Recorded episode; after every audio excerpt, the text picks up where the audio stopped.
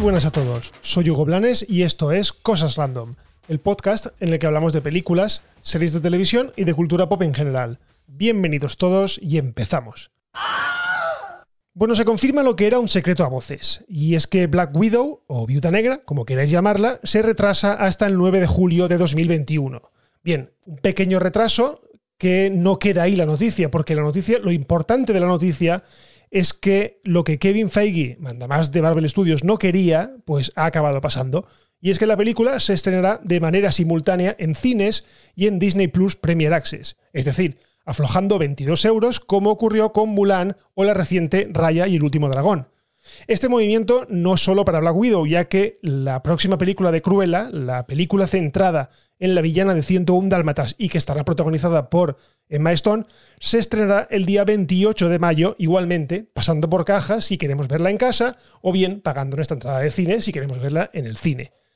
También eh, estos movimientos, digamos que han empujado a otras películas, en este caso del MCU, del Marvel Cinematic Universe, concretamente la película de Shang-Chi y la leyenda de los Diez Anillos, que pasa a estrenarse ahora el 3 de septiembre de 2021, ya que la fecha original, la que tenía prevista estrenarse, que era el 9 de julio, es la que actualmente ocupa eh, Black Widow.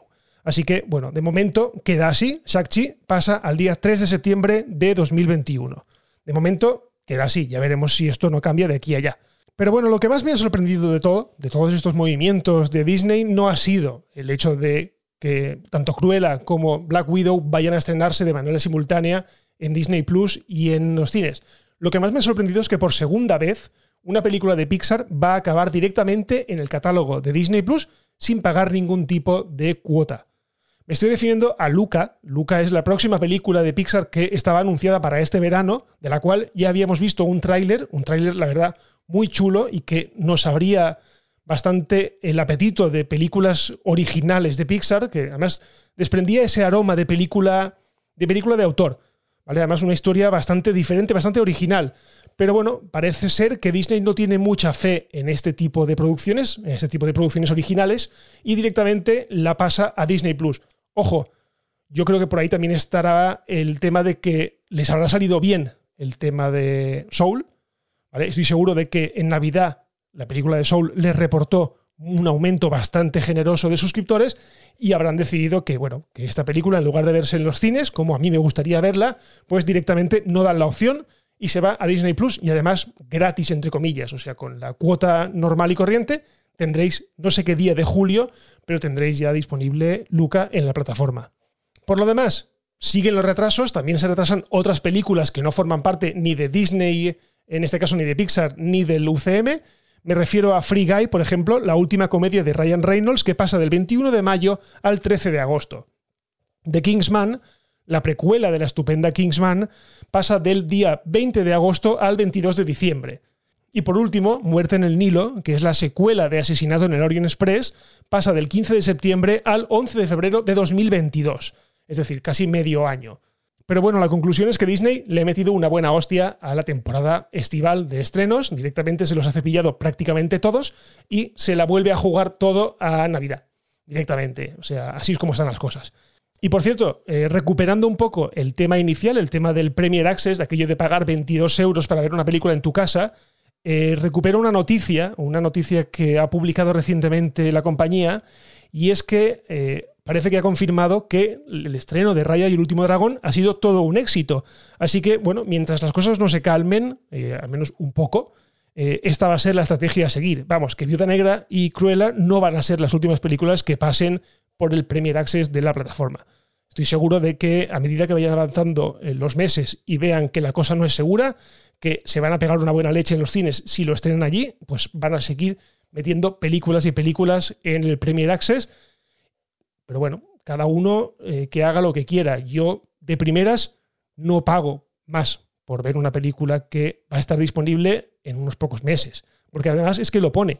Si miráis ahora en Disney Plus la película de Raya y el último dragón, pone en el texto introductorio, pone que la película estará disponible para todo el mundo, creo que en junio. O sea que bueno, a mí me da un poco igual esperarme un poquito de tiempo para verla.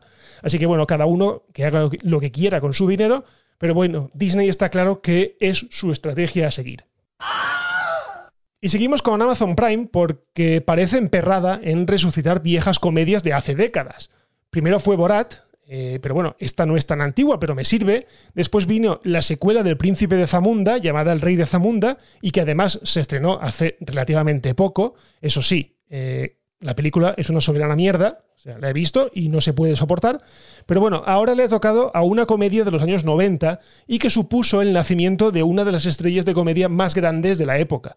Estoy hablando de Ace Ventura, detective de mascotas, y de Jim Carrey. En este caso se trataría de Ace Ventura 3, ya que la película original contó con una secuela llamada Ace Ventura Operación África y que tenía a un Jim Carrey totalmente desatado, que ya era famoso porque ya había pasado la máscara. Recordemos que Ace Ventura es previa a la máscara, mientras que Ace Ventura Operación África ya es posterior a la, máscara y ya es posterior al fenómeno mundial que supuso Jim Carrey y su particular humor. Pero bueno, para esta nueva entrega, Amazon ha contratado a los guionistas de la película de Sonic, para trabajar en esta nueva entrega del irritante detective. De momento no se sabe si Jim Carrey estará en el proyecto. Yo creo que, bueno, no hay Ace Ventura sin Jim Carrey y además eh, una pista de ello es que contar con los guionistas o con los responsables de la película de Sonic, que además ha supuesto la vuelta al candelero de Jim Carrey interpretando al Dr. Robotnik, pues yo creo que blanco y en botella. O sea, yo creo que Jim Carrey volverá para la tercera parte de Ace sea buena o no sea buena. Yo creo que no será buena porque, seamos sinceros, la película de Jim Carrey no es buena. O sea, perdón, la película de Ace Ventura no es buena. Lo que pasa es que, bueno, es la primera película que tuvimos de él, nos pilló así un poco flojos, eran los 90, y la verdad es que tiene cierta gracia. La segunda parte ya no. Segunda parte, Operación, eh, Operación África, la verdad es que se hace bastante, bastante dura de ver, pero bueno, veremos a ver qué sale de aquí. Bueno, y ahora vamos con unas cuantas noticias relacionadas con el mundo de DC. Y es que parece que tras el estreno del Snyder Cut eh, se han animado a anunciar cosas y a dar detalles de sus próximos estrenos. Lo más inmediato ha sido que han anunciado que la veterana actriz Helen Mirren será la villana de la segunda parte de Shazam, conocida ya eh, oficialmente como Shazam Furia de Dioses. Mirren, eh, Helen Mirren interpretará a Espera, o, o Espera, no sé cómo se dice, la hija del dios Atlas. Y hasta aquí, podemos leer. No sabemos nada más de esta película, que recordemos que para que se estrene todavía queda una vida, ya que está fechada para junio de 2023. Pero está claro que si mantiene el tono desenfadado de la primera entrega, que a mí me gustó muchísimo, o sea, era una película de DC, pero eh, con un tono muy de comedia de los 80-90, eh, pues, si es así, si sigue así, yo tengo muchísimas ganas de que llegue. Bueno, por otro lado, parece que Warner y DC están empeñados en que olvidemos el Spider-Verse, perdón, el Snyder-Verso, ya me he colado. Ya que en lugar de confirmar películas de superhéroes de primer nivel, como Superman, por ejemplo, que estamos deseando ver la segunda parte de Man of Steel, pues anuncian proyectos con superhéroes pues, de lo más random, automáticamente. O sea, en esta ocasión se trata de Zatanna, que es una especie, investigándolo un poco, es una especie de Doctor Strange, pero del universo de DC para que nos entendamos. Zatanna ha sido uno de los miembros de la Liga de la Justicia en alguna de sus épocas. Ha tenido una infancia, eh, digamos, compartida con Batman y estuvo vinculada sentimentalmente con el personaje de John Constantine. O sea, un personaje que para el gran público es absolutamente desconocido. Pero bueno, parece que para Warner es la estrategia a seguir para que nos olvidemos un poco del verso para que nos olvidemos de las películas recientes y dirijamos nuestra atención hacia unos superhéroes, digamos, más desconocidos, pero a lo mejor con un poco más potencial eh, a la hora de eh, la libertad creativa de no ceñirnos a unos personajes que están súper, súper eh, consolidados en el mundo. Pero bueno, de momento esto es todo lo que se sabe y que, bueno, el fandom, yo he leído por ahí por Twitter que el fandom ya está pidiendo a Alexandra Daddario, que si no la recordáis os diré que es una de las protagonistas de la primera temporada de True Detective, y luego ha ido haciendo alguna peliculita con The Rock, la de, creo que la del terremoto San Andreas salía con él, y también la infame eh, Los Vigilantes de la Playa.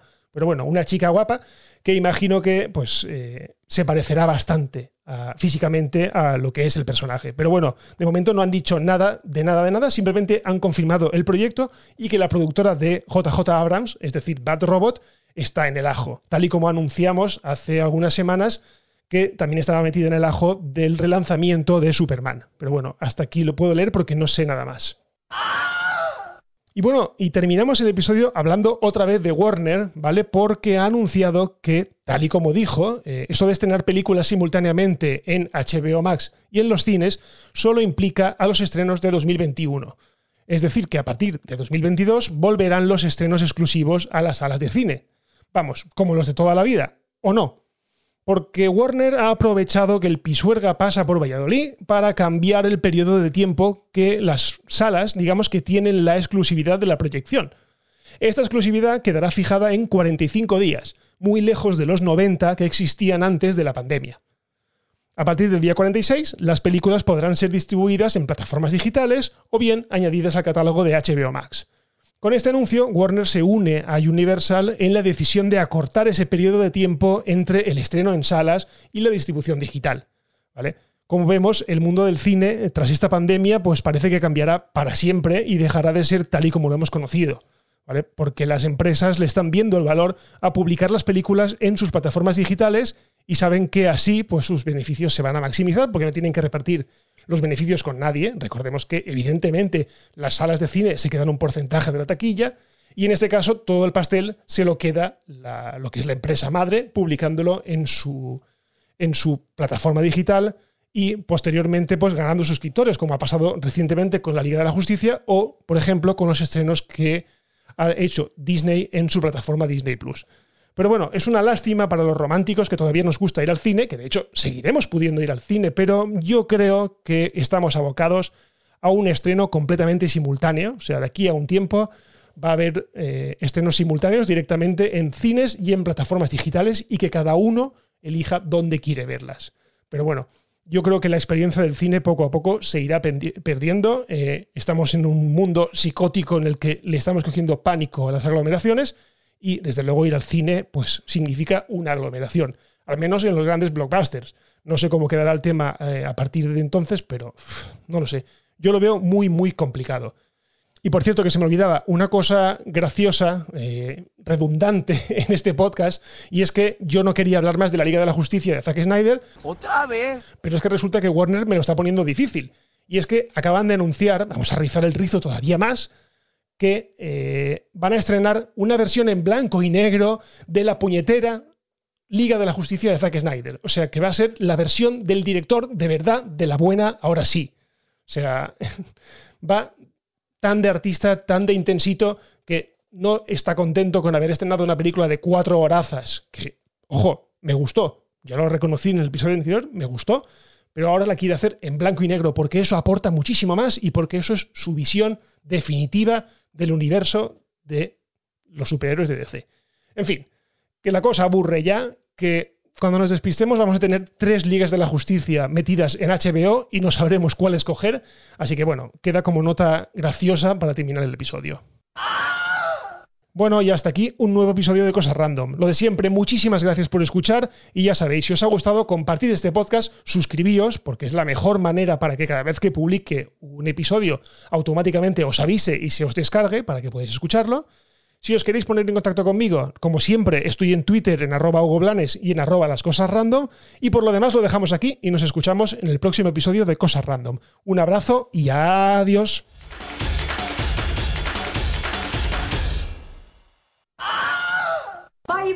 Hasta otro ratito, ¿eh?